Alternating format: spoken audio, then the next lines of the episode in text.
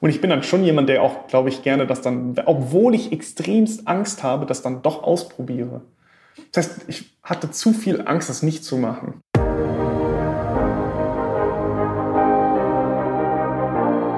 Du hast beruflich schon so einiges erreicht und fragst dich zugleich immer wieder mal, was ist mein Weg? Was will ich wirklich? Dann bist du hier genau richtig. Ich bin Gina Friedrich, Career- und Life-Coach für Menschen, die ihre Zukunft bewusst gestalten wollen. Jeden zweiten Donnerstag bringe ich dir inspirierende, erfolgreiche und auch bekannte Persönlichkeiten aus der Business-, NGO- und Sportwelt. Sie alle teilen mit dir, was diese Fragen für sie bedeuten, wie sie mit Herausforderungen umgehen und ihren Weg gestaltet haben, um dahin zu kommen, wo sie heute stehen. Lass dich inspirieren auf deiner ganz persönlichen Reise in Richtung der Zukunft, die du dir wünschst. Hi, ich freue mich, dass du in diese 66. Podcast-Folge eingeschaltet hast, in der Neil Dietrich spannende Geschichten aus seinem bisher sehr erlebnisreichen Leben erzählt. Neil hat International Business studiert, wuchs in vielen verschiedenen Ländern auf und spricht heute fließend Spanisch und Chinesisch. Er hat als Sales- und Community-Builder bei Startup Nation to Mittelstand gearbeitet und so jung wie er ist, mit Unibridge und NJD Germany Agents zwei eigene Startups gegründet. Neil erzählt uns, wie sein individueller Weg bis zum Studium aussah und warum er später unbedingt wieder nach China wollte, um dort Chinesisch zu lernen. Du hörst, wer ihn auf seinen persönlichen Entwicklungsreisen begleitet hat und was es für ihn dabei alles zu erleben gab. Wir sprechen darüber, was ihn dazu gebracht hat, sein erstes Unternehmen während seines Auslandssemesters in Taiwan zu gründen und wie er damit ursprünglich Freunden und Bekannten helfen wollte. Wie es ihm dabei gelang, immer wieder aus seiner Komfortzone herauszukommen und welche Tipps er dafür weitergeben würde, erfährst du gleich. Neil beschreibt sich selbst als Abenteurer mit viel Neugier und einer Art Sucht danach, Menschen kennenzulernen. Welche Zweifel er auf seinem Weg hatte und wieso er noch keine eindeutige Definition für Erfolg hat, all das und vieles mehr, das teilt er jetzt mit uns in dieser Folge. Viel Spaß! Hallo Neil! Hallo Gina. Wie schön, dass wir es endlich geschafft haben, ähm, hier zusammen zu sitzen, vor allen Dingen diesmal mit Mikrofonen und mit, dem, mit der Chance, dass ich mit dir spreche und dieses Gespräch mit allen teilen darf, die jetzt zuhören. Also herzlich willkommen und schön, dass du da bist. Vielen Dank, dass ich hier darf, sein darf. Ich habe hier jetzt ähm, genau meine Fragen, das weißt du ja. Und jetzt, mich würde mal interessieren, Neil, als ich, äh, und ich weiß, dass du den Podcast ja auch schon das ein oder andere Mal gehört hast, ich krieg von dir ja auch immer so liebes Feedback. Ähm, was hast du gedacht, als ich dich gefragt habe, ob du Lust hast, zu dem Thema mit mir mal ins Gespräch zu gehen? Zu dem Thema, um, den, um das es geht in dem Podcast? Mm, ich war, ja, das heißt überrascht, weil ich gerne, genau, ich hab, du hast mich ja so ein bisschen auch motiviert, meinen Podcast zu starten ähm, ich gern, ich Leute immer gerne interviewe, aber selbst so dann die Person zu sein, die dann interviewt wird, war, war ich schon, da war ich auch ein bisschen nervös. Hm. Ich erinnere mich an mein erstes Interview, das liegt nicht lang zurück und ich weiß auch, dass ich mit dir darüber gesprochen habe, wie ich mich fühle. Also ich kann das voll und ganz nachempfinden und trotzdem hast du Ja gesagt und wir sitzen hier. Und ähm, ja, damit die Menschen, die jetzt zuhören, mal so ein bisschen, dich noch ein bisschen besser kennenlernen, würde ich gerne mal wissen, was du auf folgende Frage antwortest. Und zwar, wenn ich jetzt deinen besten Freund oder deine beste Freundin fragen würde, wer ist Neil Dietrich? Was würde er oder sie mir erzählen? Das habe ich sogar vor kurzem mal gemacht, weil ich irgendwie schlechter bin, selbst drin das so zu, zu erklären. Und er meinte zu mir, Neil, du bist einfach ein, ein Träumer. Du bist so ein abenteuerlustiger Mensch. Du lachst extrem. Du bist auch echt laut oftmals glaube ich, das spricht auch für mich so ein bisschen, manchmal nicht so einfach. Ähm, ich glaube, dass ich jemand bin, der extrem gerne Menschen kennenlernt. Ich sage immer so als Witz, so ich habe so eine Sucht, Menschen kennenzulernen, weil ich einfach die Stories so cool finde. Ähm, ich glaube, ich bin jemand, der sehr leidenschaftlich, so mit dem, mit dem Herz, so für irgendwas, das, das Herz schlägt sozusagen. Und ähm, ja, ich bin an vielen Orten zu Hause und irgendwie an einem Ort dann doch nicht so. Ist irgendwie schwierig zu erklären. Mhm. Oh, schön. Eine spannende Umschreibung für das, was du fühlst in Bezug auf deinen wirklich spannenden Weg. Und da kommen wir ja gleich drauf. Ähm, und eins wollte ich nur kurz bestätigen, auch in Bezug darauf, wie wir uns kennengelernt haben. Ja, du hast eine Leidenschaft, die auch überspringt auf andere und die scheinbar Dinge möglich macht, ähm, ja, die anderen äh, nicht so möglich sind. Und so haben wir uns ja auch kennengelernt durch deinen deinen Antrieb, auf Menschen einfach mal zuzugehen. Und da denke ich gern dran zurück. Und jetzt kennen wir uns ja auch schon echt eine Weile, ne? Mhm. Schon über ein Jahr, glaube ich. Wahnsinn. Guck mal, wie die Zeit fliegt. Und vieles passiert in der Zeit. Ähm, und jetzt hast du es gerade auch äh, schon kurz angesprochen, ne? irgendwie an vielen Orten zu Hause und an einem einzigen dann irgendwie doch nicht. Vielleicht magst du uns mal erzählen von deinem Weg, der eben auch dazu geführt hat, dass du das heute jetzt hier eben schon mal so gesagt hast. Mhm. Ähm, ich glaube, es ist, glaube ich, ganz gut, wenn man so ein bisschen in meine Kindheit so zurückgeht. Äh, meine Eltern kommen beide aus, aus Leverkusen, das heißt ja hier um die Ecke. Ähm, nicht, nicht immer so ganz so schön. Und die haben sich damals gedacht, boah, jetzt haben wir mit 25 die Chance unseres Lebens hier raus mit einem Großkonzern. Das machen wir. Wir ziehen nach England, danach nach Irland. Und sie wollten irgendwie ein ganz anderes Leben, als was so ihre eigenen Eltern so erlebt haben. Und waren einfach, ich glaube, einfach hungrig auf Abenteuer. Ich glaube, anders kann man es gar nicht nennen. Und kannten sich auch gar nicht aus und haben einfach so das gemacht. Und ich glaube, das hat sich so durch deren Leben gezogen und gleichzeitig, glaube ich, auch durch meins. Ich bin an Irland geboren, in Spanien aufgewachsen, sechs Jahre, dann mit, das war achte Klasse, mit 13 nach China gezogen. Papa und Mama meinten, hey komm, wir ziehen jetzt als Familie darüber. Meinte ich so, ja, mal was machen. Kannte mich überhaupt dann nicht aus, war vielleicht irgendwie mal in so einem, heute lache ich darüber, über diese chinesischen Restaurants, die sehr asiatisch geprägt, äh, europäisch geprägt sind. Das war so meine einzige Beziehung dazu. Und dann äh, hätte ich eigentlich mein Abitur machen sollen, aber dann meinte Papa auch irgendwann so, Anfang 11. Klasse, ja, wir müssen jetzt, müssen jetzt nochmal umziehen. Spanisch kannst du ja schon, Neil, damit du deine Klasse nicht wiederholen musst. Ähm, ja, ziehst du jetzt in vier Wochen nach Kolumbien und musst dann da direkt in die Schule gehen und wir kommen dann alle nach und ich komme dann Güte. kurz mit. Echt? So ja. abrupt ging das dann? Und das ja. ist ja aber auch echt, also Hut ab. Davor auch, was du scheinbar ja ziemlich gut weggesteckt hast, wenn ich dich heute so sehe. Aber das ist ja nicht ohne als junger Mensch, oder? Diese ganzen, Entschuldigung, was ich da so zwischenfrage, ja. aber das hm, war das so schwer? Ich, irgendwie, jein. Ich glaube, ich bin, fand das irgendwie immer voll interessant und spannend von einem Ort zum anderen, weil ich halt immer neue Leute kennengelernt habe und dann gedacht hätte, hey, wenn ich nicht da hingegangen wäre, hätte ich ja nie diese Person kennengelernt, diese neue Person. Und wenn ich an dem Ort geblieben wäre, hätte ich vielleicht gar keine andere spannende Person mehr kennengelernt, so ein bisschen. Das ist so mein, mein Mindset und habe dann so schöne, wertvolle Menschen, was heute auch alles ja, alles meine sehr, sehr guten Freunde sind, kennengelernt und viele davon leben vielleicht nicht mehr hier, aber das war irgendwie schon cool. Und ich war in Kolumbien die ersten Tage und war so, Papa, boah, in Bogota, Hauptstadt von Kolumbien, ist jetzt nicht so die allerschönste Stadt, 10 Millionen Stadt. Ähm, hm. Infrastruktur geht so. Und war so, boah, ist nicht so schön hier, ne, Papa? Äh, und dann kam ich aber in die, in, die, in die Klasse und ich war auf der deutschen Schule da, auch nochmal Glück gehabt, dass ich da mit Deutsch auch noch punkten konnte. Und ich hatte so eine liebe Klasse, so nette Leute, dass ich nach dem ersten Tag schon meinte, so, boah, voll cool hier zu sein. Und ab dem Tag war auch schon wieder alles so wie vorher so. War einfach cool, war schön. Mein Gott, dann bist du aber echt anpassungsfähig und offen und neugierig, damit dir das so gelingt. Ähm, ja, und dann warst du in Kolumbien und dann ging ja aber irgendwann auch die Reise schon wieder weiter, ne? Ja, dann äh, genau, wollte ich ja eigentlich mein Abitur in, äh, in, China machen, um halt auch meine chinesische Sprache so ein bisschen zu verfeinern.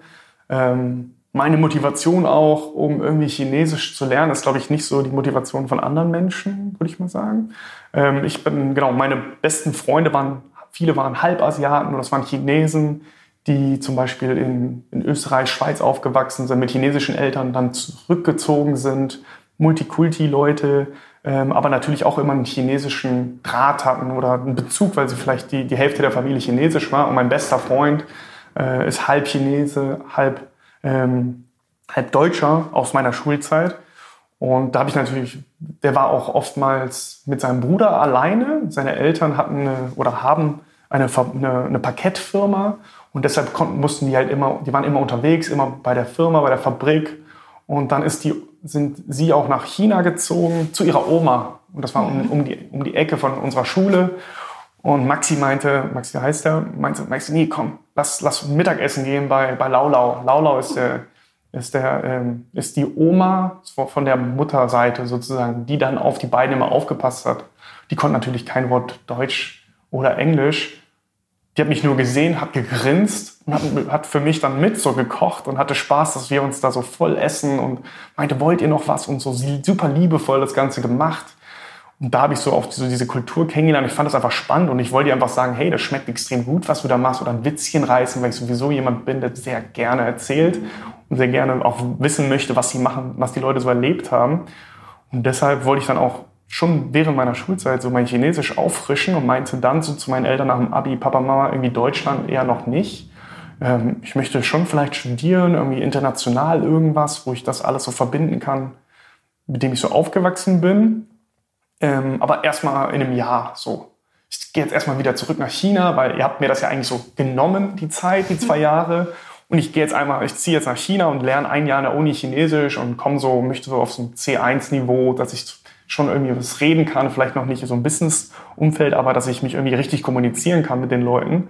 Und bin dann, genau, alleine nach China gezogen, bei, war dann jeden Tag 20, so jeden, jede Woche 20 Stunden Chinesisch, jeden Tag dann auch Hausaufgaben, Leute kennengelernt und ähm, ja, genau. Äh, super spannend. Ich denke jetzt auch gerade an meine Zeit äh, in, in, China zurück. Ich habe ja auch in Peking ein Semester studiert und hatte nicht so viele Stunden äh, in der Woche. Und das hat, glaube ich, auch nichts geändert daran, dass diese Sprache einfach der Wahnsinn ist. Ich, ich erinnere mich wirklich noch daran, diese Laute, ne? dieses Ma, Ma, Ma und in alle Richtungen nach oben und unten. Und Immer heißt es was anderes, das Wort, mal heißt es Pferd, mal heißt es Mutter und was auch immer. Und da habe ich echt, also ich meine, ich habe es versucht und es ist ein bisschen was hängen geblieben. Das reicht jetzt gerade so, um im Restaurant oder bei einem Trip nach äh, China irgendwie ein bisschen in die Kommunikation zu gehen. Aber du sprichst jetzt ja wirklich Chinesisch, ne? Das muss man ja einfach nochmal kurz sagen. Und ich glaube, die meisten da draußen haben so ein Gefühl dafür, dass das keine Sprache ist, die sich leicht lernt. Aber heute sprichst du Chinesisch ja noch leider nicht auf dem Flie nicht fließend oder nicht so gut wie Spanisch oder Englisch, aber ich glaube, ich gebe mein Bestes und es ist, man muss dranbleiben. Man muss dranbleiben. Und da ich weiß, dass du ein Perfektionist bist, weiß ich, dass das nicht stimmt. aber ähm, ja, also wow. Das heißt, du bist dorthin, hast dann irgendwie an der Uni viel Zeit verbracht, mhm. das intensiviert. Und jetzt weiß ich ja schon etwas, das äh, viele der Zuhörenden vielleicht noch nicht wissen. Ähm, dieses Thema China hat dich ja dann auch tatsächlich äh, so geprägt, dass du heute mit zwei eigenen Firmen. Also du hast mittlerweile zwei Startups, äh, ja, bei denen du am Start bist. Eins davon alleine gegründet, bei einem bist du Mitbegründer. Und vielleicht, ja, erzählst du mal, wie es wirklich dazu kam, dass du am Ende gesagt hast, oder auch diesen Antrieb, den du ja hast, das haben ja alle auch schon gehört, ähm, dass du am Ende wirklich für dich gesagt, hast, jetzt, äh, gesagt hast, jetzt startest du dein eigenes Business und jetzt wirst du den Fokus auch noch auf ein Land setzen, mhm. das dich ja schon intensiv begleitet hat. Ich würde da gerne nochmal zurückkommen zu dem Thema China, wo, wo ich ja in, dieses, in diesem Jahr war, weil das mhm. genau eigentlich auch sehr viel geprägt hat von dem, was ich danach oder heute mache. Ähm, ich war dann genau, ich war dann jeden Tag in, die, in, dem, in, dem, in der Vorlesung, sage ich mal, habe Chinesisch gelernt, habe meine Prüfung da abgelegt, äh, war jeden Tag in der U-Bahn. Ich weiß, ich weiß nicht, ob jemand schon mal in Peking in der U-Bahn war. Das sind Tausende von Leuten. Das kann man sich gar nicht vorstellen. Die Leute werden da reingepresst. Ich wurde selbst zum Profi-Presser. Und wenn ich dann raus musste, dann musste ich die ganzen Leute mit rausziehen, um irgendwie rauszukommen. Und das hat mich schon so ein bisschen, das hat mich schon hart geprägt. Ich bin übrigens so manches Mal nicht rausgekommen aus der Bahn rechtzeitig und einige Stationen später erst rausgekommen, weil ich das Pressen, das Rauspressen da nie, das ist jetzt ein komischer Satz. Nicht geschafft hast. ähm, genau, aber da hast du mehr Zeit gehabt, um das zu perfektionieren. Also weiter in der Geschichte, entschuldige. Ähm, kein Problem. Dann, genau, dann war ich halt unter die, du bist ja dann wirklich sehr nah. Du bist an dem, du riechst ja eigentlich den Atem von der anderen Person und du siehst ja, was sie für so ein Leben hat. Die Leute sind ja in, in Peking ist es so ein Durchschnitt von einem, sag ich mal, von dem Weg zur Arbeit sind normalerweise eineinhalb Stunden bis zwei Stunden zur Arbeit und natürlich abends dann wieder zurück. Das heißt, die früh, stehen früh auf, gehen zur Arbeit und müssen dann ganz spät wieder zurückfahren. Das dauert auch wiederum zwei Stunden.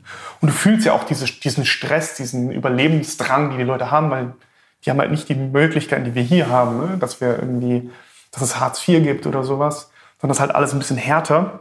Und dann wollte ich natürlich auch während meines, ähm, während meines Studiums sozusagen da für das Jahr, wollte ich auch irgendwie selbst, weil meine Eltern haben mich da äh, netterweise extremst unterstützt damit, was ja auch sehr privilegiert ist. Da habe ich mich auch manchmal auch ein bisschen so schlecht gefühlt. Ich gesagt, Neil, du musst irgendwie auch dann selbst dann ein bisschen Geld verdienen und mal ein bisschen Erfahrung machen und komm, musst du mal machen. Und dann habe ich angefangen, ähm, Deutsch, Spanisch und Englisch Kindern und Erwachsenen beizubringen. So ein paar mhm. Stunden die Woche. Und ähm, ja, die haben mir dann natürlich von ihrem Leben erzählt, wie viele Stunden die so in die Schule gehen, wann sie schlafen gehen, von wann bis wann die noch lernen oder Hausaufgaben fertig machen. Was machst du? Dann habe ich halt gefragt, was machst du so an einem Samstag ne, in Deutschland? Ja, ich gehe spielen, ich treffe mich mit mit Hans, Uwe, Peter und mit Maria und wir gehen ein bisschen spielen und dann gehen wir auf den, auf den, auf den, in den Park oder so. Das war gar nicht das Leben für die. Das waren ja kleine Kinder, neun Jahre, zwölf Jahre, die, die mussten, die haben halt schon durchgetaktetes Leben, damit sie, sage ich mal, halt auch in diesem konkurrenzstarken, ja, in der Konkurrenz halt irgendwie sich vorne positionieren können, um halt irgendwie das Beste abzubekommen. Und das halt schon, es geht um, das geht es ums Überleben. Und ich glaube, das dann zu sehen, hey, ich habe einen deutschen Pass und habe aus dem Grund habe ich diesen Stress gar nicht, war dann schon sehr, ja, war schon schwierig auch, weil das ja sehr unfair auch auf der anderen Seite ist. Und genau. Und dann bin ich ja zurück nach Deutschland gegangen, so mein erstes Mal mit 19 dann fürs Studium in eine kleinere Stadt nach Pforzheim. Und da gab es aber die Möglichkeit, auch ein Auslandssemester zu machen, äh, ein Praktikum zu machen. Das habe ich auch wahrgenommen. Und am besten war für mich immer so weit wie möglich irgendwo ganz woanders, komplett aus der Komfortzone, weil ich mich, glaube ich, sehr schnell irgendwie langweile und brauche dann so diesen Kick. Ich weiß nicht, was das mhm. ist, aber irgendwie dieser Kick, den finde ich super. Ähm, das ist ja spannend, ne? weil genau das, also dieses Komfortzone verlassen, ja für viele eben gerade dieser, dieser Moment ist, in dem es schwierig wird, in dem man ja erst einmal einen großen Schritt zurückgeht, um ja, um für sich zu entscheiden und eben genau diese Entscheidung oft nicht leicht ist. Aber das scheint dir ganz natürlich mitgegeben zu sein, diese Momente zu suchen. Aber ich glaube, nur weil es so erfolgreich lief. Ich glaube, nur weil ich dann wirklich, wie sagt man, war dann auf dem Feld und konnte dann die super leckeren äh, Früchte ernten. So. Und weil ich weiß, wie lecker die Früchte auf dem Feld dann waren, weil ich vielleicht Arbeit reingesteckt habe, wusste ich, hey, du solltest vielleicht weitermachen. Da hinten gibt es ja noch, auch noch andere Felder, sollte ich vielleicht auch dran arbeiten, könnte da auch noch ein paar Früchte so mir ergattern. Und ich glaube, aus dem Grund mhm. habe ich dann auch nicht so diese Angst, dass es nicht funktioniert.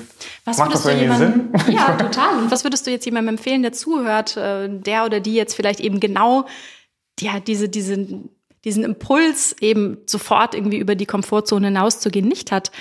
Du als jemand, dem das so leicht fällt, was würdest du vielleicht sagen, wenn jemand dich fragt, hey Neil, was hast du für mich vielleicht für einen Impuls, für einen Rat, den du mir mitgeben kannst, damit ich in Zukunft auch mal schneller äh, oder was heißt schneller, dass ich in Zukunft auch mal ja leichter die Komfortzone verlasse und mich mal traue?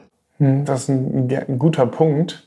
Ich glaube, einer der Gründe, warum das ja, warum, das so gut für mich läuft, oder was heißt, für mich ist das auch immer wieder schwer, aber irgendwie, glaube ich, an das Gute zu denken, was, was da so passieren kann. Und meistens ist es irgendwie bei mir so, ich mache das, so wie heute, ich weiß, das ist nicht so einfach und ich mache das jetzt einfach und dann schaue ich und am Ende läuft es irgendwie doch besser, als ich gedacht habe und ich probiere es einfach mal aus.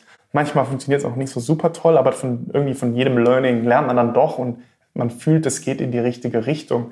Aber es ist irgendwie schwierig, so, so einen super weisen Spruch dazu geben. Ähm, ja, ich glaube, ich glaub, vieles davon kommt, glaube ich, auch aus, aus ähm, das hatte ich dir auch schon mal erzählt, ich habe ja mein Praktikum gemacht in, in Kolumbien ähm, für einen deutschen Großkonzern.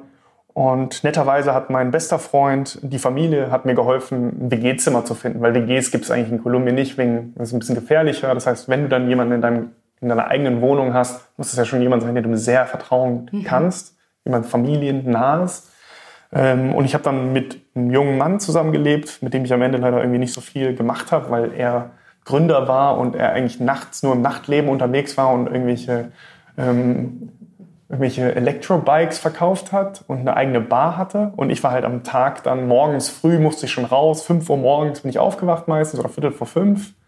Ähm, habe mir so eine kleine so, so ein Deutsch-Style, so eine kleine äh, Box voll gemacht mit Müsli und ein bisschen äh, Joghurt und habe mir die in den Rucksack geschmissen, mich angezogen und bin dann erstmal 15 Minuten zum, zum, zum ersten Busterminal, sage ich mal, zum größten Busterminal gegangen. Bin dann da eingestiegen, ist so wie, wie in China ein bisschen, extrem viele Menschen, die alle zur Arbeit wollen, aber es gibt halt keine U-Bahn, sondern das U-Bahn-System ist halt aus Bussen, sage ich mal, kreiert worden.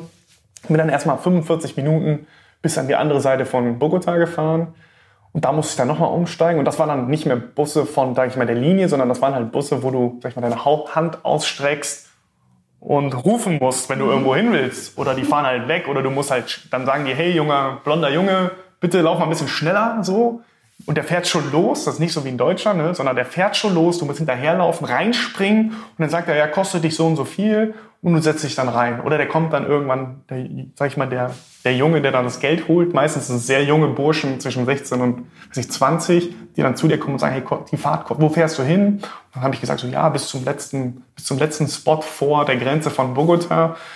Und da war halt die Fabrik des Unternehmens. Und das war dann wirklich zwischen Kühen und so weiter. Und das habe ich dann jeden Tag so eineinhalb Stunden morgens hin und abends waren es halt so zwischen eineinhalb Stunden und zwei Stunden. Und dann war ich halt abends immer da und da war halt komplett dunkel. Und das dann jeden Tag zu machen und alle Leute, die das jeden Tag, das ist ja der normale Leben. Mein, normal, mein Leben war ja nicht so, sondern ich war dann schon extremst privilegiert. Und das dann jeden Tag zu sehen, hat mich schon geprägt, weil das auch normal ist, dass du zwei Stunden zur Arbeit fährst. Und das Lustige war immer, ich hatte einen Kollegen, ich bin nicht so der IT, ähm, oder ich kenne mich extrem schlecht mit Computern aus. Da musste ich natürlich immer jemanden fragen, hey, das, da, da war ein Team, die halt dafür zuständig waren, dass Leute wie ich, die es nicht verstanden haben, dich unterstützen, die rufst du an und die helfen dir dann mit deinem Computer oder irgendwie Skype nicht funktioniert. Und da war einer, der war extrem witzig, der hat nur gelacht und gestrahlt.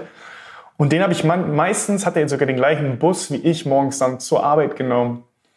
Und das war immer, der, der Mann hat mich irgendwie voll inspiriert, weil er hat eigentlich keinen komplexen Job so gemacht. Oder für mich war das nichts, wo ich sage, hey, danach strebe ich.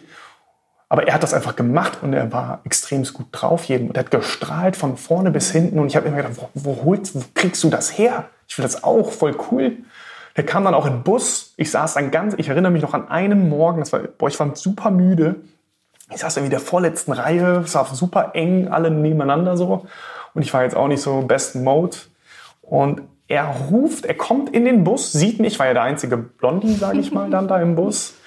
Und er ruft durch den ganzen Bus, Bus, Neil, wie geht's dir? Guten Morgen, ich hoffe, dein Tag ist gut. Lass den Tag doch gut. So wirklich, der hat das durch den ganzen Bus gebrüllt. Und diese Energie, das ist so, so geil. Ich finde es einfach so schön. Und das ist irgendwie, was ich auch heute noch irgendwie in mein Leben integrieren will, weil ich fand das so inspirierend, diese Leute, weil ich das irgendwie nicht immer habe. Aber ich sage, hey, das ist cool, weil die Leute haben irgendwie gar nichts, aber die geben dann richtig Gas und machen irgendwie das Beste draus. Das fand ich halt extrem spannend. Was ist vielleicht daraus, aus dem, was du jetzt erzählt hast, auch ja entstanden in Bezug auf eine andere Gewohnheit, eine neue Verhaltensweise oder auch eine Überzeugung, die, ja, die du da so ein bisschen mit in dein Leben integriert hast, die jetzt auch einen Unterschied bewirkt hat in deinem Leben? Ja, ich glaube, dieses, ich glaube, das ist einfach dieses, ähm, wie sagt man, so don't care too much, ein bisschen. So wie der, der Mann jetzt, ne, von dem ich gerade gesprochen habe, der, der sagt das ja auch nur. Der will ja auch nur, der will ja allen was Gutes tun. Und er denkt jetzt auch gerade, wie störe ich jetzt die anderen da? Und die haben alle, die haben, die haben sich alle kaputt gelacht. Die hatten alle richtig Spaß. Die haben gelacht, die haben äh, irgendwie mich dann angesprochen und die haben es alle so fröhlich aufgenommen. Klar gab es ein paar, die das vielleicht nicht so lustig fanden, aber allgemein war es super und ich glaube, er hat einfach nicht so viel darüber nachgedacht. Da denke ich auch heute noch, versuche ich dann weniger über nach, nachzudenken und einfach mal zu machen, was jetzt andere denken. Mhm. Und ich glaube, das hat mich ja auch, sage ich mal, so ein bisschen so dazu geführt, ähm, mein Unternehmen ja auch zu machen, was ich ja aus dem Auslandssemester aus Taiwan unbedingt gründen musste. Ich, sag, ich mache das jetzt, aber ich muss meine Website aufbauen und irgendwie mit wem, mit was kenne ich mich besser aus, mit irgendwie jungen, talentierten Leuten irgendwie helfen, diese Brücke zwischen den zwei Kulturen aufzu, ähm, aufzubauen und dann noch die in mein Land, sag ich mal, in Deutschland äh, herzu, hierher zu holen, dass sie sich hier wohlfühlen. Und dann habe ich gedacht, ich baue einfach meine Website und helfe mal einfach Ausländern, hierher kommen wollen, um mal richtig praktische Tipps zu geben, wie das hier läuft. Wie kriege ich denn hier Freunde? Ähm, wie funktioniert das mit dem Pfandsystem? Wo ja auch Leute denken, was ist, das, was ist das für eine verrückte, lustige Idee hier? Und das Ganze so zu erklären. Und das habe ich dann aus dem Auslandssemester irgendwie gemacht. Ich weiß nicht, was mich getrieben hat. Und saß dann da wirklich jeden Tag. Ich habe auch irgendwie gar keine Ahnung gehabt, wie man Websites baut. Und habe dann mit WordPress angefangen, was so dieser Baukasten ist und habe dann irgendwie angefangen, auch Unternehmen anzuschreiben, hey, wie, wie funktioniert das denn, wenn ich ein Bankkonto ja haben möchte? Wie machen die Ausländer das immer? Und das war extrem komplex und dann habe ich da immer mehr Content gehabt, Leute, die mich unterstützt haben, freiwillig. Und irgendwie hatte ich da so viel Spaß dran, diese Leute zu unterstützen und ich habe auch gar kein Geld damit verdient. Ich weiß auch nicht, warum ich eine Firma damals gegründet habe, weil man, man gründet ja eigentlich keine Firma, um kein Geld zu verdienen, sondern einfach das so, ja, habe ich gedacht, ich möchte irgendwie die Leute unterstützen, weil ich ja mit, immer mit so vielen talentierten Leuten aufgewachsen bin, die vielleicht nicht die Möglichkeit hatten oder nicht wussten, dass sie vielleicht auch ein Scholarship in Deutschland bekommen können vom DAD, von diesem ausländischen Amt. Ähm, und das hat sich ja dann, und das habe ich dann immer genau während dem Studium gemacht, habe dann mein, äh, mein Bachelor fertig gemacht und dann ähm, ja, bin ich so ein bisschen with the flow gegangen, würde ich mal so sagen, wie oft. Ähm, habe dann einen Freund auch besucht, der hier in Düsseldorf gearbeitet hat oder ein, Prakt ich ein Praktikum oder Bachelorarbeit geschrieben hat bei Vodafone. Und er meinte so, Neil, komm doch mal vorbei. Ich war gerade bei der Familie in Köln. Dann meinte so, ja, warum nicht? Voll spannend. So, ich finde es immer cool zu sehen, wie andere Leute arbeiten oder was die so treiben. Habe ihn besucht. Irgendwie so eine halbe Stunde später meinte sein Vorgesetzter, hey, ich würde den jungen Mann da, den du da mitbringst und irgendwie hier alles zeigst, lass doch mal kurz einen Kaffee trinken gehen. Und wir haben uns, der Mann war irgendwie, ich war jetzt irgendwie nie Vodafone-Fan oder sowas. Ich kannte mich ja nur mit den Verträgen aus. Und dann wurde ich auch äh, im Studio ein bisschen ja, veräppelt und war dann nicht so der Vodafone-Fan, aber ähm, ich habe mich da irgendwie mitreißen lassen und der Mann hat mich irgendwie voll inspiriert, der war ein netter Typ. Man hat, man hat einfach bemerkt, der hat richtig Lust, Spaß an dem, was er macht und er hat einfach diesen Drive, diese Energie und das hat mich voll gereizt. Gereizt wozu und was kam dann? Äh, ja, es hat mich gereizt, so Neues zu lernen und irgendwie mich selbst. Ich wusste ja gar nicht genau, was er macht. Und dann meinte zu mir, Neil, hast du nicht Lust, irgendwie bei mir ein bisschen so, ein bisschen mich zu assistieren, so in meinem Leben da zu sein und mich auf Events zu begleiten? Eigentlich meine rechte Hand so zu werden für drei Monate oder länger. Und erstmal meinte ich sogar nein, weil ich irgendwie Angst hatte, wieder in diesen, diese Großkonzernsachen, weil ich irgendwie bemerkt hatte da, dass ich irgendwie so ein ein bisschen freigeistmäßiger bin und gerne Sachen selber mache, was manchmal gut und manchmal schlecht läuft. Ähm, aber ich wollte dann das irgendwie nicht. Und er hat irgendwie so lang mich versucht zu überreden, dass ich dann irgendwann gesagt habe, so, okay, wenn du, wenn du wirklich meinst, dass es so cool ist, was ihr da macht oder was du machst, komm, lass mal machen. Mhm. Und bin dann einfach auch, dann war ich gerade in Berlin, bin dann nach Düsseldorf gezogen für dieses Praktikum sozusagen nach dem Studium und habe das dann gemacht und habe dann auch bemerkt, er war halt in diesem ganzen, sag ich mal, in diesem Netzwerk, Networking, Lobbybereich, Public Affairs, öffentliche Institutionen unterwegs war, jede Woche auf ein bis drei Events, abends auch noch zusätzlich, hat ähm, wirklich, ich würde mal sagen, zwischen 10 und 20 neue Menschen fast pro Tag kennengelernt. Und ich habe einfach bemerkt, boah, das ist voll mein Ding, hm. voll cool. Und ich kannte dich ja gar nicht, ich wusste gar nicht, dass es ein Job sein kann, Leute eigentlich kennenzulernen und die irgendwie zu verknüpfen und auch mit der Firma habe das dann gemacht und habe sogar noch verlängert, meinte, hey, voll cool, ich möchte irgendwie noch mehr lernen. Diese ganzen Social Skills Sachen finde ich auch super spannend. Habe das dann noch länger gemacht. Dann war aber auch irgendwann Ende und ich habe auch bemerkt, jetzt hatte ich so ein bisschen nicht ausgelernt, aber ähm, das war jetzt irgendwie vorbei. Und auf einem von diesen Events habe ich wiederum jemanden kennengelernt, habe ich Serien kennengelernt. So meine Mentorin ist auch, ähm, auch gerade speziell im, im Gründungsbereich und das war auch so ein Mensch. Die habe ich kennengelernt. Ich habe einfach irgendwie gefühlt, vom Bauchgefühl, die hatte ein nettes Lächeln, die hatte eine Energie in den Raum gebracht. Und ich gesagt, cool, boah, krass, so. Finde ich cool, will ich auch haben. So, finde ich, wow, inspiriert mich, finde ich voll cool. Ich will wissen, was die gemacht hat, warum ist die so. Ähm, und dann haben wir uns auch öfters sogar noch getroffen, weil ich die einfach so cool fand. War dann auf allen ihren Veranstaltungen, habe Tickets gekauft, ich war überall da.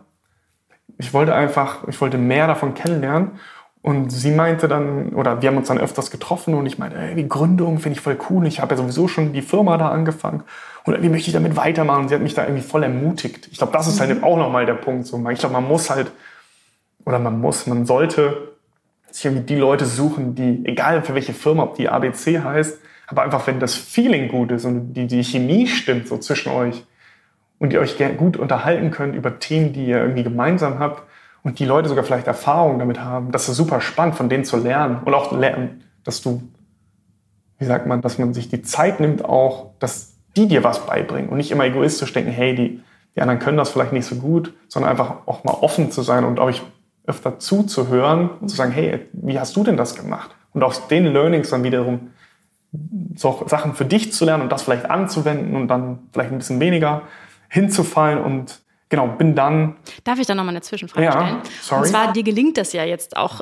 einfach wieder so gut. Aber wie machst du das dann? Also wenn du wirklich, gerade weil dich diese Neugierde dann treibt und diese Kommunikationsfreude etwas ist, das dich da begleitet, wie gelingt dir das dann in so einem Moment, wo du eben einem Menschen begegnest, vielleicht eben auch gar nicht direkt im, im direkten Gespräch, dass du auf die zugehst und dann eben so Gespräche auch startest, weil ich kann mir gut vorstellen, dass viele derer, die jetzt gerade zuhören, vielleicht dieses Talent jetzt nicht ganz so in die Wiege gelegt bekommen haben. Ich zähle mich übrigens auch dazu. Ähm, ja, wie gelingt dir das, dann auf die Menschen zuzugehen, wo du eben merkst, Mensch, da ist irgendwie so eine Energie, die vielleicht verbindet. Wie machst du das dann? Wie ich das mache? Puh. Ich glaube, ich, glaub, ich gehe da gar nicht so rational dran, muss ich sagen. Ich glaube, ich versuche einfach so ich zu sein so mein, ja, ich glaube, ich lächle die Leute an, versuche ein paar Witzchen zu reißen. Das ist sowieso, ich bin ja jemand, der gerne lacht auch.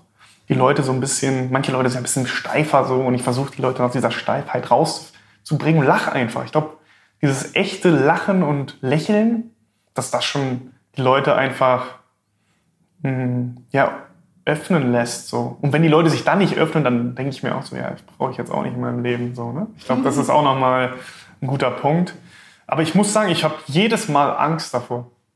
Mhm. Ich habe jedes Mal Angst davor, dass ich auch, wie glaube ich, jeder normale Mensch, dass die Person einfach nicht passt, mir irgendwie eine doofe Antwort gibt. Ähm, und was passiert dann? Was sagst du dir dann? Was erzählst du dir dann in Gedanken, damit du dann in dem Moment trotzdem. Ich habe irgendwie Angst, Sachen zu bereuen. Mhm. Was wäre, wenn? Und dann das fragst du komplett du mein, was, was, das kannst, nee, das kannst du jetzt nicht machen. Was musst du jetzt machen? Kannst du jetzt nicht, jetzt bist du einmal da, jetzt hast du da die Person, jetzt ist dieses Event, du hast dich da extra angemeldet und das könnte ja jemand, du weißt es nicht. Du, das ist ja genau das Spezielle. Du weißt nicht, was kommen kann. Ich bin ja auch auf das Event, wo wir uns kennengelernt haben, bin ich hingegangen, keine Ahnung, ähm, meinte einfach so, ja, irgendwie, das ist nochmal was ganz anderes, nicht so in diesem Startups-Umfeld, sondern nochmal was anderes, was mich auch voll herausfordert, weil ich das auch noch nicht so gut kannte. Gehe da einfach hin und versuche dann irgendwie offen zu sein und auch zuzuhören, glaube ich, erstmal, so ein bisschen reinzukommen, wie sind die Leute so, ohne da jetzt komplette verrückte Sachen zu machen. Mhm. Ähm, aber versuche dann schon einfach, ich glaube, die Leute zu fragen, weil ich auch spannend finde, was jeder so macht. Und so habe ich dich ja auch kennengelernt. So, was machst du? Was, einfach, glaube ich, dich zu interessieren für die anderen Personen. Ich glaube, das ist schon wichtig. Weil sonst denken die auch so, was will der Neilman hier alles Schönes erzählen? So, ich glaube, das ist dann doch nicht so wichtig. Das kommt vielleicht irgendwann später. Aber ich glaube, wenn man sich für andere Leute wirklich interessiert, wirklich, wirklich mal fragt, hey, wie, was, was hast du da gemacht oder was machst du so? Oder was machst du, was machst du, was machst du, was, oder was beschäftigt dich abends, wenn du nicht irgendwie arbeitest? So Sachen, ich finde das super spannend, einfach zu wissen. Und die Leute denken dann so, hey, das ist eine gute Frage. ähm, ja, mh. Hm. oder vielleicht einfach so ein bisschen andere Fragen versuchen zu stellen. Ich glaube, das ist dann auch was, wo die Leute sich, glaube ich, auch freuen. Und dann denkt, okay, cool, also die Person interessiert sich für mich, jetzt werde ich auch mal was sagen. Und auf einmal bemerkt man, dass die Person sich öffnet und dann hm. spricht man fünf bis zehn Minuten und hat man doch viel mehr Dinge gemeinsam, als man irgendwie vorher sich gedacht hat. Aber du weißt es ja nicht, wenn du die Leute nicht ansprichst. Ne? Ich glaube, das ist dann auch meine Angst, so wenn ich es nicht probiere, bereue ich das. Für immer. Und das ist, das ist halt gut, glaube ich auch, und aber natürlich auch gefährlich, weil du immer dann denkst, du musst jetzt alles machen. So ein bisschen. Genau. Klingt manchmal vielleicht dann auch an, oder es klingt, als könnte es manchmal anstrengend sein, eben ja, mit, diesem, mit dieser Einstellung daran zu gehen. Und trotzdem hast du gerade so schön gesagt, das ist manchmal vielleicht auch das Lächeln, das eine Brücke baut. Mhm. Ähm, und du baust ja auch Brücken, äh, cross-cultural, intercultural bridges sozusagen, ja. mit deinem Business, das jetzt zuletzt entstanden ist, wo du eben äh, ja ein, ein neues Startup im B2B, äh, ja, B2B-Bereich, ne? Ja, genau. Ähm, gestartet hast. Und da erzähl doch jetzt mal, wie dazu. kam es dazu, dass du jetzt auch hier wieder, ne, für die Menschen, die zuhören, auch da gibt's wieder den, den klaren Fokus ähm, der Menschen, die entweder aus China kommen oder begeistert sind oder in irgendeiner Form eine Verbindung haben. Dieses Unternehmen zu gründen, jetzt ja auch mit jemandem zusammen, was würdest du sagen, war da für dich die größte Herausforderung? Mm, ich glaube, die größte Herausforderung war es, einfach mal zu machen. Ich glaube, so dieses einfach mal das zu probieren, auch wenn man ja gar nicht weiß, ob das jetzt eine super Idee ist und sich dann einfach mit den Leuten mal auszutauschen. Ich glaube wirklich dann zu sagen, hey, ähm, ich habe Lust auf China, ich habe Lust irgendwie Deutschland und China zusammenzubringen. Es gibt in Deutschland, ich glaube, das wissen auch wenige Leute, es gibt in Deutschland 40.000 immatrikulierte chinesische Studenten, die dann, so wie ich damals, nach, nach, wo ich nach China gegangen bin, die kommen dann hierher haben noch nie vorher Deutsch gesprochen oder haben das alles in der Schule gelernt oder in so einem Nachhilfekurs mit so einem Nil, wie ich damals dann da saß und die unterstützt habe und kommen hierher und studieren hier halt. Ne? Ähm, und die müssen die Sprache lernen, die müssen die Kultur kennenlernen und sie brauchen natürlich erstmal auch sich Zeit, sich hier wohlzufühlen, fangen das Studium an etc. Und ich kannte da natürlich viele von, manche von halt nicht nur Chinesen, sondern halt auch von anderen Nationalitäten, aber ich meine so, hey, die meisten, die mich so äh, ja gefragt haben, hatten halt einen asiatischen Hintergrund. Ähm, und dann meinte ich so, ja, ich helfe jetzt einfach mal ein paar Freunden hier in den Job-Einstieg so, ähm, weil sie da Schwierigkeiten hatten und auch gar nicht an sich selbst geglaubt haben. Die waren halt nicht die Besten in, in der Vorlesung etc. Ähm, aber die hatten halt natürlich an, ganz andere wertvolle Fähigkeiten, die sie, glaube ich, selbst nicht gesehen haben. Und ich glaube, ich mag, ich liebe es, so Leuten dann zu zeigen, hey, du kannst es doch, so, du schaffst es so. Mhm. Und haben dann super Jobs bekommen. Und haben mir danach gedankt und meinen so, Bonnie, wie schön, so, ich hätte das niemals alleine geschafft. Ich finde es so schön, dass du mir wirklich den, diesen Arschtritt gegeben hast, so. Äh, die Leute dann zu, zu motivieren, das auszuprobieren und es lief halt alles wie am Schnürchen für die, was sie selber sich nie erhofft oder gedacht haben. Mhm. Ähm, und genau, dann habe ich sozusagen diesen, diesen Talenten sozusagen in den Job-Einstieg hier geholfen und hatte ja auch dann gleichzeitig diese äh, nette Webseite, von der ich ganz am Anfang gesprochen habe. Und da kamen auch ein paar Unternehmen auf mich zu, obwohl die jetzt nicht super schön war. Und eine Firma davon, ähm, das war eine Gründ, genau, das war jemand vom Marketing-Team, die meinte, Neil, hast du Lust zusammenzuarbeiten? Und da habe ich halt zurückgeschrieben, meinte so, ja, voll spannend, äh, was ihr da macht ähm, lass uns doch mal, und dann meine ich so, ja, wir können ja mal uns austauschen. Und irgendwie hat dann die, eine der Gründerinnen, die, Gründerin davon, hat das gesehen und meinte dann so, Neil, äh, voll spannend, du hast ja mit, meinem, mit meiner Kollegin gesprochen, lass uns doch mal telefonieren. Dann haben wir eine Stunde lang telefoniert, wir haben uns so gut verstanden. Sie hat dann gesagt, hey, du solltest mal mit meinem Mitgründer sprechen, weil deren Job ist es, sag ich mal, ausländische Talente vom Ausland, egal jetzt wo, hierher zu unterstützen, in den, ins Studium zu kommen. Sozusagen das, was ich auch versucht habe, aber halt so ein bisschen gescheitert bin dran, das zu machen. Und die meinte, hey, du solltest mal mit meinem, meinem Co-Founder sprechen. Genau, dann habe ich angefangen ähm, mit, äh, mit dem Mitgründer sozusagen zu sprechen, mit Lorenz. Und wir haben uns dann ausgetauscht und ich habe halt erzählt, was ich so vorhabe, dass wir halt auch, ähm, es gibt an jeder Universität in Deutschland gibt, oder fast jeder gibt es chinesische Studentenvereine, die natürlich jedem Studenten, der dann neu aus China zum Beispiel kommt, unterstützen, hier erstmal anzukommen, die Kultur kennenzulernen, wie funktioniert das mit den ganzen Papieren etc. Und die unterstützen natürlich auch ihre, sag ich mal, Studenten damit, irgendwie hier ein Praktikum zu finden, einen Job zu finden, aber hatten irgendwie noch nie so viel über dieses Thema gehört oder gemacht, aber wussten halt, dass jeder ein Praktikum sucht und Schwierigkeiten auch hat weil sich viele, ähm, viele hunderte Male bewerben, aber das Ganze nicht so funktioniert hat. Dann habe ich gesagt, hey, lass uns doch gerne mal die ganzen Veranstaltungen zusammen machen. Das habe ich dann auch mit einer Kollegin von ihm gemacht. Und jetzt haben wir 22 Veranstaltungen sozusagen durchgeführt, zusammen auch, wo wir dann Trainings gegeben haben, kostenlos für die Talente, ähm, haben, haben ähm, ja auch Chinesen, die erfolgreich waren, dann da auch mit reingebracht, die dann von ihren Erfahrungen äh, erzählen konnten. Und habe dann auch genau mit dem Podcast ja auch angefangen, wo wir extrem spannende ähm, Talente, die auch einen China-Hintergrund haben, auch die interviewen und die halt von ihrer von ihrem Leben so erzählen, von wirklich von den witzigsten, coolsten Ideen und witzigsten Stories und auch alles super extrem unterschiedlich, was ja genau wichtig ist. So jeder muss wissen, es gibt super viele Stories und sieht auch alles immer schön auf LinkedIn, sieht das immer toll aus, aber wie genau haben die das überhaupt gemacht? So mhm. kann ich mir dann Scheibchen abschneiden, kann ich davon lernen? Da habe ich immer interessantere Leute kennengelernt, auch im HR-Bereich, die dann auch erzählt haben. Und während wir dann diese ganzen Veranstaltungen machen, gemacht haben in 35 Städten hier in Deutschland, haben wir halt aber bemerkt, wie schwierig es überhaupt ist, für diese Talente ähm, die richtigen Schnittstellenpositionen zu finden, weil die Fähigkeiten, die sie haben, ist ja, hey, ich bin in China aufgewachsen beispielsweise, das heißt, die chinesische Kultur kennen sie von vorne bis hinten, ähm, sind dann hier für die Universität, haben Deutsch gelernt, haben die Kultur kennengelernt, waren hier vielleicht im einen oder anderen Sportverein, wissen, wie so ein Deutscher tickt, sage ich mal. Und das ist natürlich extrem spannend für Unternehmen auch. Das heißt, diese Unternehmen ähm, haben vielleicht auch einen China-Bezug, und möchten, brauchen natürlich auch Leute, die Chinesisch können, dann Deutsch auch verstehen, weil sie vielleicht auf dem deutschen Markt das verkaufen müssen, vermarkten müssen oder genau andersrum.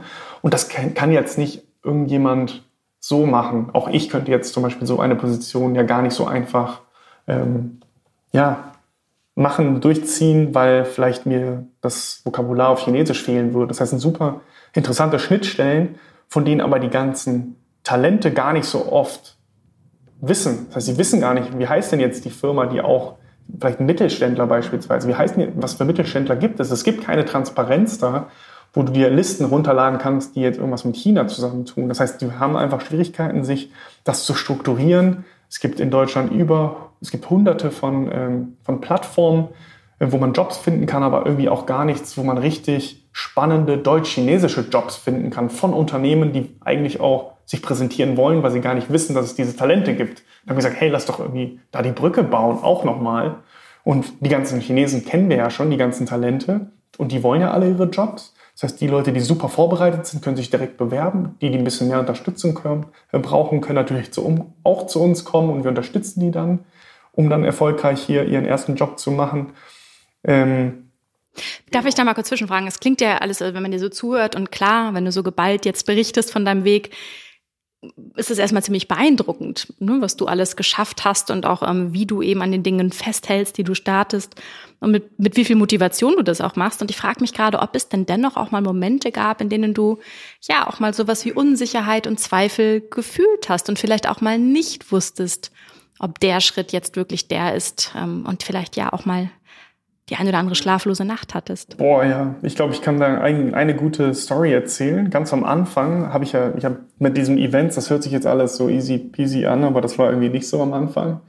Ähm, ich hatte irgendwie die Idee, das zu machen, habe das aber komplett immer, ja, rausgezögert. So ich gedacht, ja, das mache ich irgendwann mal mit Veranstaltungen. War die super Idee, aber das dann wirklich zu machen, hatte ich schon extrem Angst vor. Und habe mich dann auch, genau, deshalb haben wir, habe ich ja vorhin auch über Serien gesprochen, habe ich Serien gefragt, so, boah, wie, wie machst du das? Du hast ja voll viele Events. Ich war ja auch auf ihren Events und ich kannte ja eigentlich auch schon Events, weil ich ja auch schon vorher so viel auf ein bis zwei, drei Events pro Woche war. Das heißt, eigentlich war mir das Ganze ja schon bekannt. Aber das selbst zu machen, war dann so, boah, kann ich das? Wird das gut genug sein? Ist das am Ende eine Lachshow, wo mich Leute auslachen und nach Hause gehen und denken, was ist das denn für ein, für ein Trottel? So, das hatte ich schon im Kopf. Und sie meinte dann so, ja, probier das doch mal aus. Und ich hatte schon Schiss. Und dann hat sie halt gesagt, komm, mach das, das ist super. Und hat mich voll animiert. Und irgendwie habe ich, weiß nicht warum, habe ich mir irgendwie ein Datum gesetzt. Und dann haben wir gesagt, wir machen das. Und dann konnte ich halt wirklich fünf Tage vorher, das kam dann immer näher, es war ja dann irgendwie zwei, drei Wochen und dann war es nur noch zwei Wochen, dann war es noch eine Woche. Und dann die Tage davor, boah, ich habe so schlecht geschlafen. Ich habe mir gedacht, boah, was hast du hier für eine Idee, Neil? Was, das wird doch nichts. Hm. Was machst du hier? Und wie bist du dann damit umgegangen? Also was waren dann, was hast du dann für dich gemacht, damit du am Ende ja diesen Zweifel und diese. Ich habe ich hab Siri nochmal angerufen. Ich habe gesagt, ist das eine richtige Idee oder ist das hier kompletter, kompletter Unsinn, den ich hier mache? Und ich hatte gesagt, haben sich schon Leute angemeldet? Ja, ja, haben sich schon Leute. Ja, nee, kannst du nicht, jetzt kannst, musst, musst du die Veranstaltung machen. Das kannst du den armen Leuten vielleicht wollen die genau das, was du hier den bietest, auch lernen. So, jetzt kannst du das jetzt nicht, nicht machen. Und ich bin dann schon jemand, der auch, glaube ich, gerne das dann, obwohl ich extremst Angst habe, das dann doch ausprobiere. Das heißt, ich hatte zu viel Angst, das nicht zu machen. Also wieder eigentlich das Thema, was du vorhin schon hattest, dass du es vielleicht bereust, wenn du äh, nicht zu wissen, was genau. geworden wäre. Genau. Und irgendwann denke ich mir, boah, Neil, jetzt was nur wegen dem kleinen Ding hast du es nicht getraut, das Event zu machen. Und das hat wiederum dazu mhm. geführt, dass du das und das nicht gemacht hast. Das hätte ich nicht, hätte ich, glaube ich, nicht mit leben können. Ähm, und habe sehr wenig Stunden geschlafen, habe dann einfach hab geschwitzt, habe ge in die Luft geguckt, habe sch richtige Schweißhände bekommen an dem Tag. Ich war, es war super, es waren fast 40 Grad draußen, keine Klimaanlage. Äh, und dann kamen die Leute und ich war so, boah, boah, ich habe so Angst. Ich habe mich vor, vorbereitet und so weiter ein bisschen oder schon ein bisschen sehr gut. Ähm, und dann lief das alles wie am Schnürchen. Wahnsinn. Und das ist jetzt ein schönes Beispiel dafür, dass eben, ja, all diese Dinge, die man so angeht, nicht immer ununterbrochen von so einem mega guten Gefühl begleitet werden, sondern auch mal, ja, so Zweifel dazugehören. Und ich wäre jetzt noch neugierig mit all dem, was du jetzt eben auch erfahren hast und gelernt hast über dich oder auch über ja die Startup-Welt. Ähm, insgesamt, wie definierst du für dich denn heute Erfolg? Das ist, glaube ich, ein, Punkt, den ich, glaube ich, immer noch so rausfinden muss. Ähm, auf der einen Seite ist so Erfolg, das, das zu machen, was dich so, ja, was dich so happy macht. Und auf der anderen Seite irgendwie davon natürlich zu leben. Ich muss ja auch irgendwie meine Brötchen bezahlen und eine, meine Wohnung, essen. Vielleicht möchte ich auch mal irgendwie meine Freunde besuchen, weil das ist mir schon wichtig. Das sind ja Sachen, die mir Spaß machen. Die möchte ich immer noch machen. Und das beides zu haben, das ist, glaube ich, schon für mich Erfolg. Ja. Mhm. Also diese Balance aus diesen beiden. Ja, und wirklich Bereichen. diese Leidenschaft. Ich glaube, wichtig ist, meine Leidenschaft zu leben. Ich glaube, das ist, das ist das Coolste. Und wenn das dann auch funktioniert. Ich hatte auch letzte Woche so ein Beispiel. Ich weiß nicht, ob ich das erzählen kann. Äh, aber ich hatte, äh, ich habe Leute kennengelernt durch den Podcast, die wiederum Leute kannten. Ich habe einfach nur gefragt, hey, könntest du mir jemanden empfehlen, der super spannend ist und von seinem Leben erzählen möchte? Ähm, weil wir, wir wollen halt junge Talente oder halt insgesamt Leute unterstützen, ihren Weg so richtig zu finden, wie du das ja auch machst in deinem Podcast. Ähm, nur halt für unsere spezifische Zielgruppe. Und ähm, dann hatte ich ein Telefonat mit jemandem, mit der Freundin von jemandem, die ich schon im, im, im Podcast hatte. Und ich war vorher echt nicht gut gelaunt, muss ich sagen. Das war, das war Freitag. Das war auch am Freitag.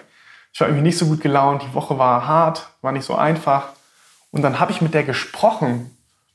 Und das hat mich so hochgezogen, weil diese Frau, die hatte, die hatte eine Energie, die hatte Spaß, die, die hat das einfach gefeiert, was wir da machen. Und dann war ich so, boah, ja, das ist, das ist cool, das ist schön. Und das gibt, hat mir wieder voll die Batterien voll gefüllt. Und ich glaube auch zu wissen, was deine Batterien füllt und das dann auch zu machen, auch wenn es manchmal ein bisschen anstrengend dann auch ist, das, glaube ich, zu, zu nutzen für sich selbst, glaube ich, wichtig. Und mich macht das halt happy so. Und ich kam dann aus der, aus der Konversation raus und die meinte so, Neil, lass das direkt aufnehmen, voll Lust, ich habe voll viele Ideen und du kannst dir gar nicht vorstellen, ich habe dann noch jemanden, der Lust drauf hat und ich war so, boah, am Anfang lief das gar nicht so. Ich musste erstmal 100 Leute auf LinkedIn kalt anschreiben, die beten, mit mir einen Podcast zu machen und jetzt auf einmal kommen die Leute um die Ecke und sagen, hey, voll cool, was du da machst. Das zeigt ja, hey, du musst halt ein bisschen Geduld haben. Ich bin echt schlecht in Geduld, äh, aber es, es ja, ich glaube, man muss irgendwie dranbleiben. Und dann auf einmal hatte ich noch ein anderes Telefonat von jemandem, der mir auf LinkedIn geschrieben hat, vom Wirtschaftsministerium. Und ich war so, es schreibt mir immer vom Wirtschaftsministerium hier. Normalerweise schreibe ich doch alle Leute an. Und die Person fand das auch voll cool, was wir gemacht haben. Und hatten uns sogar, hatte sogar, hatte, äh, jemand anders hatte uns weiterempfohlen. Und die Person meinte dann so, hey, lass uns doch gerne mal eine Veranstaltung zusammen machen. Und ich war so, Okay. Güte, ja, das ist sprachlos, weil ich bin doch immer der fragt, lass doch mal was machen, weil ich irgendwie diese Initiative immer nehme und sage, mhm. hey, komm, voll cool und ich motiviere die Leute und mach das und dann kommt das alles zurück. Das war schon hat mir schon ein bisschen Angst gemacht, aber es fand es voll cool. Und das ist so spannend, finde ich, in dem Moment, wo wir losgehen, wo wir mit einem guten Gefühl, mit so einem klaren inneren Kompass, sage ich mal, auf mhm. dem Weg sind, uns selbst gut genug kennen und du hast das gerade so schön beschrieben, zu wissen, was die Batterien, die eigenen Batterien auffüllt, wo die eigene Leidenschaft liegt, wovon wir noch mehr machen dürfen und sollten. Mhm. Ähm, und wenn wir dann an, uns auf den Weg machen, ist das ja wirklich ganz oft so, dass die Dinge dann passieren, ne? dass Menschen einem ins Leben kommen und Türen auf einmal nicht nur sich öffnen, sondern auch Türen entstehen, von denen man vielleicht vorher gar nichts wusste, dass es jemals geben würde. Aber ja, ich, ich denke mal, dieses eine Zitat, dem Gehenden legt sich der Boden unter die Füße. Und genauso ist es, glaube ich, auch, wenn man wirklich auf seinem ganz eigenen Weg ist. Mhm. Und den muss man natürlich auch ganz bewusst äh, ja finden. Und das ist bestimmt auch nicht immer leicht. Und auch du hast da jetzt schöne Beispiele dafür gegeben, ähm, ja, wie du für dich deinen Weg gestaltet hast. Und wenn du jetzt mal zurückguckst, jetzt so eine Abschlussfrage mit dem Blick auf die Uhr, leider ist die Zeit viel zu schnell vergangen. Ähm, welche Frage hättest du dir selbst oder auch einem Mentor oder einer Mentorin gern schon früher in deinem Leben gestellt? Ich glaube, so wie, oder was hilft dir, dich selbst zu reflektieren oder um dich besser kennenzulernen? Was musst, solltest du machen oder was hast du gemacht, wenn ich jetzt Mentor, Mentorin frage? Was hast du gemacht, um dich besser kennenzulernen? Kam das von heute auf morgen? War das, waren das Jahre von Erfahrung? War das, kam du bist irgendwie einmal aufgewacht und das kam dann die Erleuchtung? Mhm. Wie genau hat das funktioniert? Und ich würde sagen, ich bin immer noch in diesem ganzen Prozess da drin und mich kennenzulernen. Ich habe noch viele Jahre, die kommen mhm. so. Ähm, und ich glaube auch, dass man sich ja auch verändert. Und ich glaube, dass da mich mehr mit auseinanderzusetzen, zum Beispiel ein gutes, guter, guter Punkt war ja auch, dass wir darüber gesprochen haben, wie, wie wichtig ist es ist, Stärken zu nutzen.